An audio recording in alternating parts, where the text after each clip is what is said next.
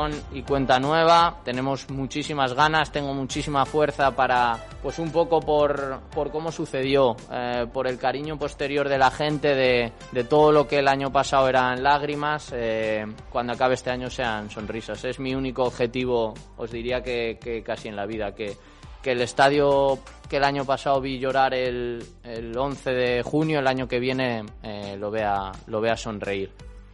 Borja Jiménez, el entrenador del Depor, esta mañana en su primera rueda de prensa de la pretemporada y casi la primera desde el ascenso frustrado después de ese partido contra el Albacete, comparecía ese mismo día, el 11 de junio, muy tocado en la sala de prensa del Estadio de Riazor y ahora ya tiempo después eh, pues lo hace ilusionado con la nueva temporada, agradecido por seguir en el banquillo del Depor, por tener esta segunda oportunidad, una nueva ocasión de lograr el asalto y el regreso al fútbol profesional para el equipo herculino y también reconociendo que se han cometido errores y que ahora esa experiencia puede ayudar tanto al entrenador, eh, a la dirección deportiva, al propio club a caminar de otra manera en el que va a ser ya el tercer intento para el Deport de estar en la segunda división. Escuchábamos a Borja ilusionado, ha valorado y ha analizado los nombres propios, eh, los fichajes que todavía quedan por realizar. Eh, lo, de, lo, escuchabais en el tramo corto decir entre 5 y 6 porque mm, ve a la plantilla todavía en una fase inicial y quiere a un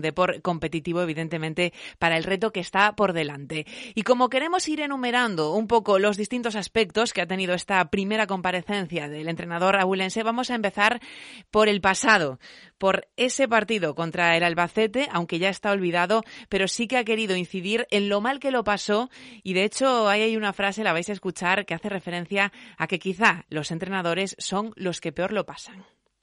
Fue muy doloroso y sobre todo, también lo he explicado más veces, porque nadie, nadie, nadie en el mundo eh, siente la derrota como, como, la siente el entrenador, eh, porque existe un grado de culpabilidad que el propio entrenador tiene muy grande, de, porque los entrenadores somos así, siempre pensamos que, que podemos hacer más y, y, cuando las cosas no salen bien eh, tenemos la, la, mala costumbre de pensar que es, que es siempre por nuestra culpa. Entonces fue, fue muy jodido. Reconoce que evidentemente él se sentía responsable, como al final lo acaba siendo, ¿no? Todo el equipo, todos los miembros de, de, la entidad deportivista cuando no se logra el objetivo. Es cierto que llegaron al último encuentro contra el Albacete y ahí fue el jarro de agua fría también para todos los aficionados que estaban presentes y apoyando a los blanquiazules. Pero como hay que sacar conclusiones también positivas y hay que tratar de aprender de los errores del pasado, pues uno siempre dice, ¿no? Una filosofía de la vida. Siempre se aprende más de las equivocaciones que de los éxitos. Pues esto también quiere aplicarlo el ahora responsable del banquillo del Deport y dice que se ve mejor entrenador. Y esa dedicación y ese querer mejorar te, lleva a encontrarte en ese camino cosas que, que, que, me van a hacer o que me han hecho ya eh, mejor persona, que es lo, lo, realmente importante, que ser mejor persona te, te ayuda a ser mejor entrenador. Pero hay que pensar en la confección de la plantilla para el próximo curso. Hasta ahora son seis las incorporaciones. Gorka Santamaría, Víctor Narro, Isi Gómez, el portero Edu Sousa, Olave y Raúl, Raúl García Carnero, que era el último en llegar, además de tres renovaciones. Eh, algunos de vosotros eh, podéis también interpretar que Mario Soriano es un fichaje, ¿no? Porque la temporada pasada estaba como cedido y ahora ha firmado por dos temporadas. Y además de él, continúan Jaime y Antoñito después de ampliar su contrato con el Depor. Pero queda todavía mucha tela que cortar porque habla de hasta seis llegadas más, aunque eso sí, Borja Jiménez quiere una plantilla un poco más corta que la de la campaña pasada. Y en cuanto a número de posiciones, pues yo creo que todavía faltan cinco por lo menos o seis de, llegar. Somos 14 de campo ahora, sobre 20 o 21 algún jugador menos de los que teníamos el año pasado. 14 en campo, más Trigi, eh, bueno, hoy éramos 15 sin Barcia, somos 16-17, pues eh, sobre 21 22 jugadores. Pendientes estábamos también esta mañana del sorteo del calendario de esta primera red. El Depor arranca en casa contra el Dux el fin de semana del 28 de agosto y va a terminar a domicilio con derby en Pasarón frente al Pontevedra. Eso será en el último fin de semana de mayo, el 28 también. El Depor tendrá dos partidos seguidos en casa. En la segunda jornada recibirá al Linense y en el fin de semana del 11 de septiembre llegará el primer desplazamiento para visitar al. El derby, el primero, 18 de septiembre, Pontevedra Deportivo y y justo a continuación Celta B Depor en el fin de semana del 25 de septiembre.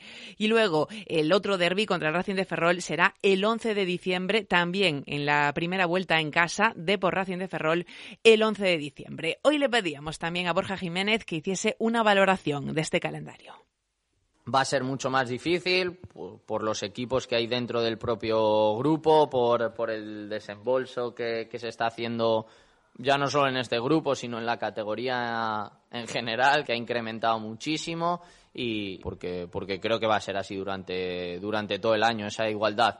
Pero empezar en casa siempre es positivo. Eh, yo siempre que, que, me den a elegir quiero jugar en, en casa y, y con mi gente. Nombres propios de la pretemporada del Depor. El primero, el de Héctor Hernández. El equipo herculino ha incorporado a Raúl García Carnero, al lateral de 33 años que regresa al Depor y tiene acuerdo cerrado con Alberto Retuerta. Es sub-23, pertenece al Real Madrid Castilla y esto abre mucho la puerta a Héctor Hernández. Se le preguntaba sobre el futuro de este defensor y lo ha dejado un poco en el aire. No ha querido mojarse demasiado Borja Jiménez, pero apunta a que en los veranos siempre hay rumores, eh, son cuestiones de la Secretaría Técnica. Mejor escucharlo y sacar conclusiones?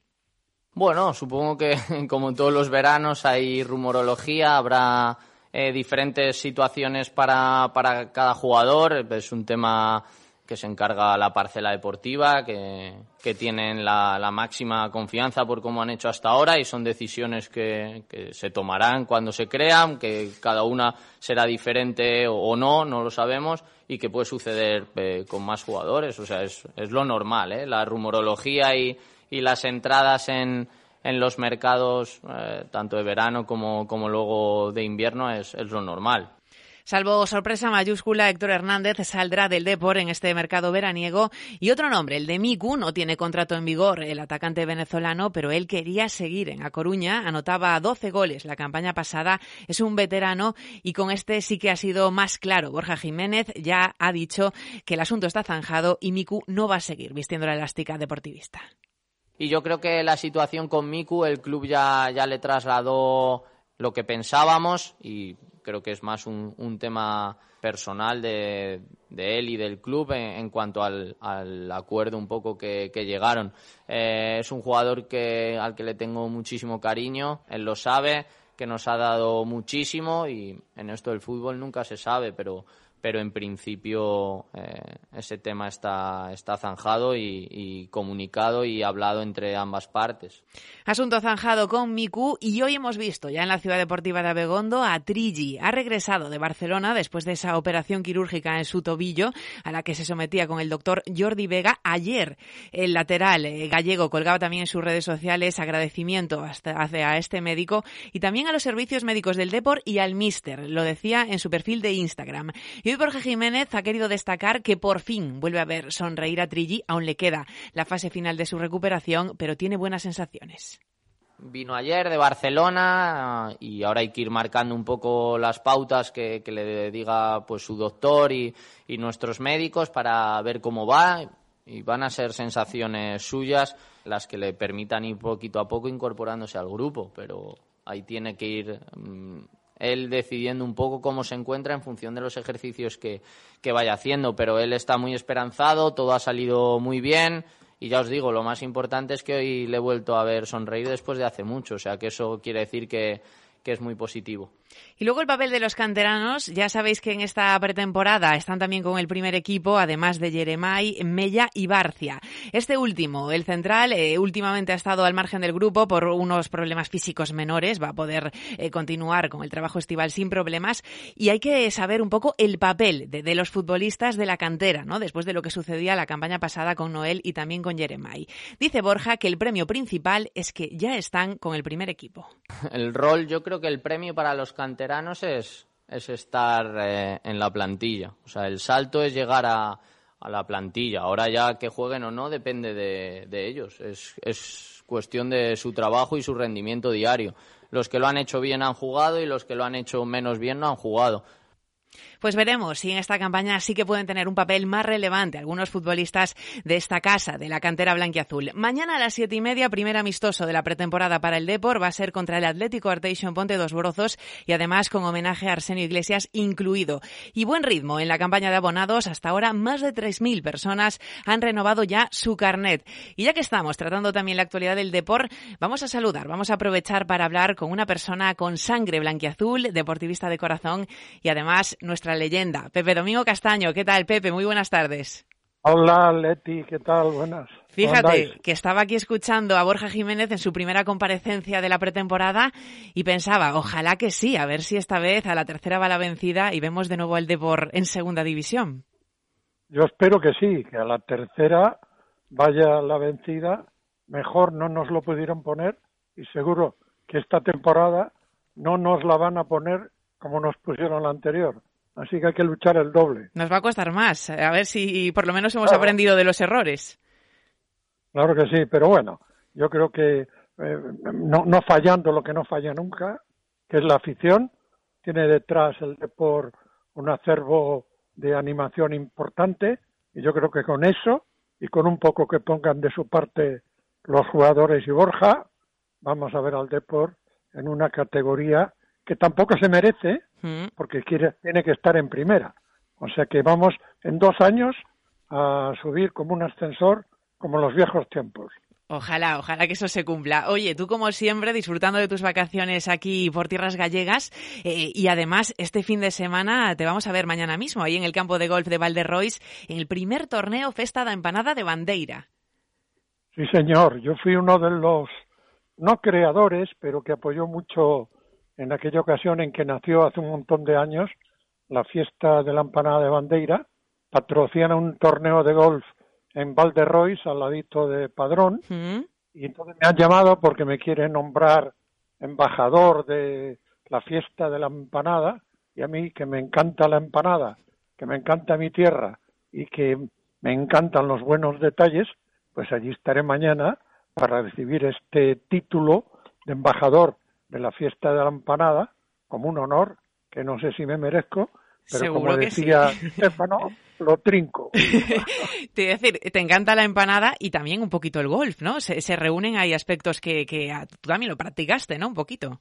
Sí, hombre, lo que pasa es que llevo mucho tiempo sin jugar, he estado muy liado y no voy a participar en el torneo porque no quiero hacer el ridículo, pero voy a estar con ellos en la entrega de premios y bueno, y, ya está. O sea que voy a estar, aunque no sea para jugar, pero voy a estar. Oye, la fiesta de la empanada de Bandeira empezaba en el 1974. Yo te escuchaba esta semana con nuestro compañero Alberto decir que tú ya habías estado por ahí haciendo alguna presentación, ¿no? Con Fernando Ónega en su día.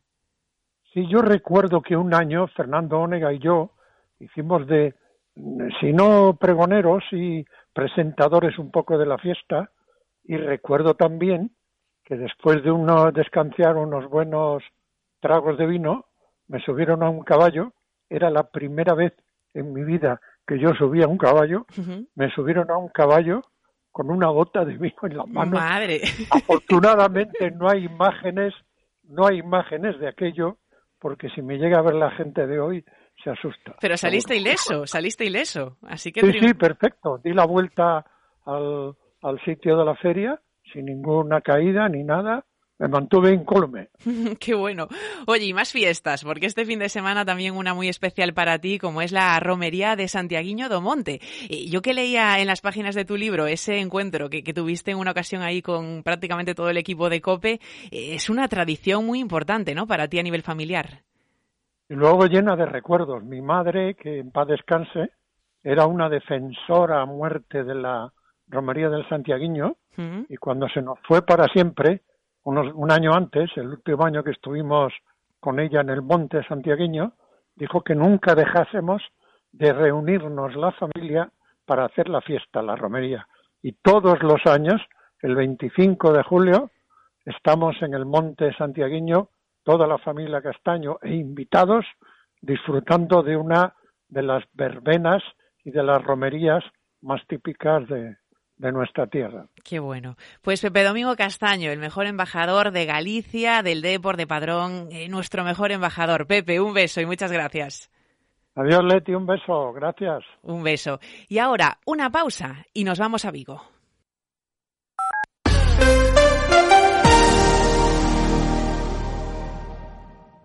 Tu futuro está junto a los periodistas líderes de COPE. Saben que cada día somos más. La familia de Herrera en COPE se ha ampliado. Según el estudio general de medios que se ha conocido, es que los deportes de la cadena COPE son líderes, porque tiempo de juego... Enhorabuena a los oyentes, que son los que hacen un programa grande y los que hacen un programa líder. Tu futuro pasa por aprender radio en la principal referencia informativa independiente de la radio española. Por eso, ven al máster universitario en Radio COPE, porque tu futuro es hacer radio con los mejores. Máster Universitario en Radio COPE, organizado por la Fundación COPE y por la Universidad San Pablo CEU, con un año de prácticas remuneradas. Infórmate en fundacioncope.com o por teléfono o WhatsApp en el 670 98 0805. Escuchas Cope y sabes que nos puedes encontrar en cope.es, en tu móvil, FM, Onda Media y TDT. Quiero rayos de sol tumbados en la arena Pues vámonos ya hasta Vigo para hablar de que esta tarde es la última sesión de la gira americana del Celta. Y Ricardo, vuelvo contigo. Quería pedirte un balance de, de estos días que los del Chacho Coudet han estado por ahí, al otro lado del charco. Bueno, podemos decir eso que decías bien Tuleti, que a las 7 va a ser esa última sesión, hora peninsular, porque estamos con un lío de horarios en relación con Estados Unidos, nueve horas menos son por allí, por tierras californianas. Bueno, un balance. El Celta ha disputado dos partidos, contra Puma y San José Earthquakes. Ambos finalizaron con el mismo resultado, uno a uno. Podemos decir, por lo tanto, que un balance un poquito agridulce. Es cierto que sirve para coger minutos, que es lo que más interesa a Eduardo Coudet, siempre lo ha expresado. Él prefiere trabajar mucho en los entrenamientos, no le da tanta importancia a estos encuentros de pretemporada. Sin embargo, la sensación que queda, o al menos eh, la que me queda a mí personalmente, es la de que faltan muchas piezas todavía para configurar una plantilla competitiva, pasando por la portería, varios jugadores en la defensa y otros reforzando la parcela ofensiva. De hecho, hablaremos ahora un poquito de, de varios fichajes que están a punto de caer. Lo que sí está claro de esta pretemporada es que ha servido para que muchos aficionados del Celta en Estados Unidos, en Norteamérica, porque también fueron los celestes hasta México, pues conocieran a sus futbolistas y pudieran eh, verlos en, en, vivo y en directo. Escuchamos, por ejemplo, a un, a un aficionado del Celta de Nueva York que hablaba, que él vive en Los Ángeles, cómo tuvo que desplazarse hasta, hasta San José para ver al Celta este pasado partido contra los Earthquakes. Yo nací en Nueva York, pero vivo en Los Ángeles y manejamos hasta cada seis horas para ver al Celta. Mi bisabuelo, de parte de mi mamá, que es uruguaya, él, él nació en, en, Galicia y sentía una conexión a, al club, entonces, claro, yo me puse a seguirlos y cómo enamorarse del Celta. Sí, en el fondo, esto es lo más especial ¿no? de, de estos partidos eh, tan tan lejos, y es que haya aficionados que, que, puedan ver de alguna manera al equipo que siguen en la distancia. Una pretemporada quizás sin brillo, por eso de que la plantilla de, del equipo vigués iba poco confeccionada, eh, tampoco los partidos han sido especialmente vistosos, pero por lo menos ha habido ese acercamiento con aficionados que están más lejos. Y hablamos también del tema de mercado en la portería. Se aleja la opción de Neto y también el Celta, evidentemente porque le faltan fichajes, está buscando reforzarse en ataque. Sí, primordial, como bien decías, Leti, la portería, porque al menos eh, pues entre seis y siete futbolistas tienen que llegar y sobre todo el tema de la portería es muy importante, porque con la salida de Rubén Blanco cedido al Olympique, eh, ese fichaje del portero de garantía se convierte en algo, un asunto primordial. La opción número uno era Neto, sin embargo, en los últimos días esta posibilidad ha ido perdiendo ese peso porque el interés del Celta sí que estaba ahí, quería incorporar al portero brasileño, pero el guardameta no estaba convencido con la propuesta del club, tenía otras pretensiones y por lo tanto se antoja la operación muy complicada. Quiere un portero que tenga experiencia, siempre dice eso, y si puede ser en la liga, y con el paso de los días, pues esas opciones cada vez se acortan más. Leti, en cuanto a la delantera, aquí las noticias podemos decir que son un poco mejores, porque tanto Carles Pérez como Borja Mayoral están cerca de recalar en el club olívico. Ambos futbolistas ven con buenos ojos la opción de jugar en el Celta, pero el club eh, vigués tiene que ahora negociar con sus equipos, que son la Roma y el Real Madrid. Carles Pérez llegaría procedente de la Roma, del club italiano, para reforzar la banda derecha, una parcela que quedó uh -huh. vacante tras la venta de Bryce Méndez a la Real Sociedad. El Celta quiere que la operación se cierre en forma de cesión, pero la Roma quiere, como no podía ser de otra manera, rascar algo de dinero de la misma. En cuanto a la delantera, a la posición de delantero centro, gana fuerza la opción número uno del club. De hecho, Borja Mayoral, el futbolista, quiere jugar la próxima temporada en Vigo y así se lo ha dicho al Madrid. Ahora queda que blancos y celestes negocien, cierren sus últimos flecos. Y un último capítulo también del tema sedes para el Mundial de 2030. Ya saben nuestros oyentes que tanto Balaídos como Riazor están ahí entre esos 15 estadios candidatos que ha presentado la parte de la Federación Española. De esos 15 tendrán que quedar 11 eh, y eso todo tiene que ver si la candidatura de España y Portugal, la candidatura conjunta, es finalmente la elegida. Requisito que por lo menos haya 40.000 espectadores en aforo, con lo que eh, ya hemos contado aquí que Riazor ya ha presentado un proyecto eh, de ampliación y Balaídos está trabajando en ello. De hecho, hoy Ricardo, de nuevo, el alcalde Abel Caballero, ha hablado ¿no? de esta opción. Lo dijo en rueda de prensa, dijo que ya está estudiando todos los requisitos, que ya los ha estudiado de hecho y que considera que Vigo los cumple y que por lo tanto va a estar en esa lista de ciudades candidatas para ser una de las sedes del Mundial del año 2030. Lo quiero decir rápido además, ¿verdad? Para que se sepa. Eso significa que ya hicimos los estudios pertinentes y creemos en este momento que somos capaces de cumplir todos los requisitos y, en consecuencia, Vigo será ciudad eh, candidata a ser sede de los mundiales España-Portugal conjuntamente, si los tuviéramos desde la FIFA otorgados a España y Portugal, fútbol año 2030. Bueno, insistimos, ¿no? Lo primero es que la candidatura conjunta de España y Portugal sea ganadora y a partir de ahí, de las 15 sedes posibles, hay que elegir a 11, aspirando a ello tanto a Coruña como Vigo. Vámonos a Lugo.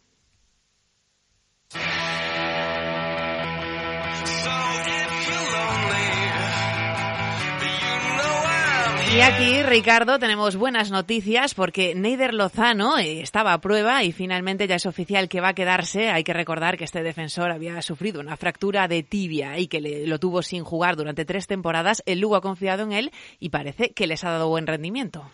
Así lo confirma, como bien decías, Leti a las 2 de este mediodía a través de sus redes sociales el club Albivermello. Tras superar ese periodo de prueba, el defensa colombiano Neider Lozano firma por el Lugo para las dos próximas temporadas. El zaguero llega para reforzar la posición de central y tras pasar por equipos de renombre, como son el Elche o el Granada. Ya Wagner Molina y Hernán Pérez, cuando se incorporaba a esos entrenamientos con el Lugo en ese periodo de prueba, decían ya hace unas semanas que pintaba bien la cosa. Neider ha llegado hoy, eh, las sensaciones son muy buenas, eh, yo lo veo muy fuerte, yo lo veo increíblemente fuerte y bueno, estamos muy confiados en que va a salir todo bien. No, no me gusta poner nunca un nombre propio, pero está claro que hoy Neider Lozano eh, para nosotros es una alegría, muchísimo tiempo sin jugar, está a un nivel increíble, tanto física como mental, y tenemos muchísimas esperanzas puestas en él que nos pueda ayudar muchísimo durante el año. Sí, aún así, bueno, lo tenemos clarísimo, estamos muy contentos con él, cómo está trabajando, cómo se está integrando al grupo, el liderazgo también que está mostrando, y bueno, en cuanto a lo deportivo no tenemos ninguna duda con él. Ya eran muy buenas las palabras que decían tanto desde la Secretaría Técnica como desde el cuerpo técnico del de Lugo sobre este futbolista, sobre Neider Lozano. Y más asuntos, continúa la pretemporada. La siguiente cita para los albivermellos es mañana contra el Ourense. Partido correspondiente a la cuarta edición del trofeo Alfredo Rey Albelo. Los dos últimos resultados no son positivos para el Lugo, son dos derrotas, 0-2 ante la Ponferradina y la última este pasado miércoles en Astorga por 1-3 contra el Burgos. A pesar de tratarse de encuentros amistosos, es importante ya coger esas sensaciones de victoria. De hecho, así lo dejó claro Hernán Pérez tras esta última derrota ante el Burgos, por lo tanto, una buena piedra de toque para cambiar la dinámica. Pues así está también la actualidad del equipo de la ciudad de las murallas. Una pausa y seguimos. ¿Y cómo te imaginas tu futuro en el periodismo? ¿Chupando banquillo o saliendo al terreno de juego a por todas? ¡Hola, hola! Pues matricúlate en el máster de formación permanente en periodismo deportivo dirigido por Paco González. buenas noches, tiempo de juego. La formación campeona en periodismo deportivo con tres meses de prácticas junto a los grandes líderes de la radio deportiva española. Hola, Manolo, muy buenas. Hola, muy buenas. Les habla Pepe Domingo Castaño. Han pasado muchas cosas y muy importantes. Infórmate en fundacioncope.com o por teléfono o WhatsApp en el 670 98 0805. Este año es un año de recuperación de muchas cosas, como lo fue en alguna medida el anterior, como apuntó el mismo año 19. Todos pasando unas situaciones u otras, con mucha gente, eh, con muchas cuentas llevadas al límite. Vamos a, por lo menos, aprovechar alguna de las horas del verano para el descanso que tenemos merecido, para la liberación de espíritus que tenemos merecido. Ojalá sea un gran verano para todos. Este verano, Carlos Herrera vive las vacaciones contigo. Y recuerda, el 1 de septiembre sigue el mejor entretenimiento y la mejor información de 6 a 1 del mediodía en Herrera en Cope. ¿Te lo vas a perder?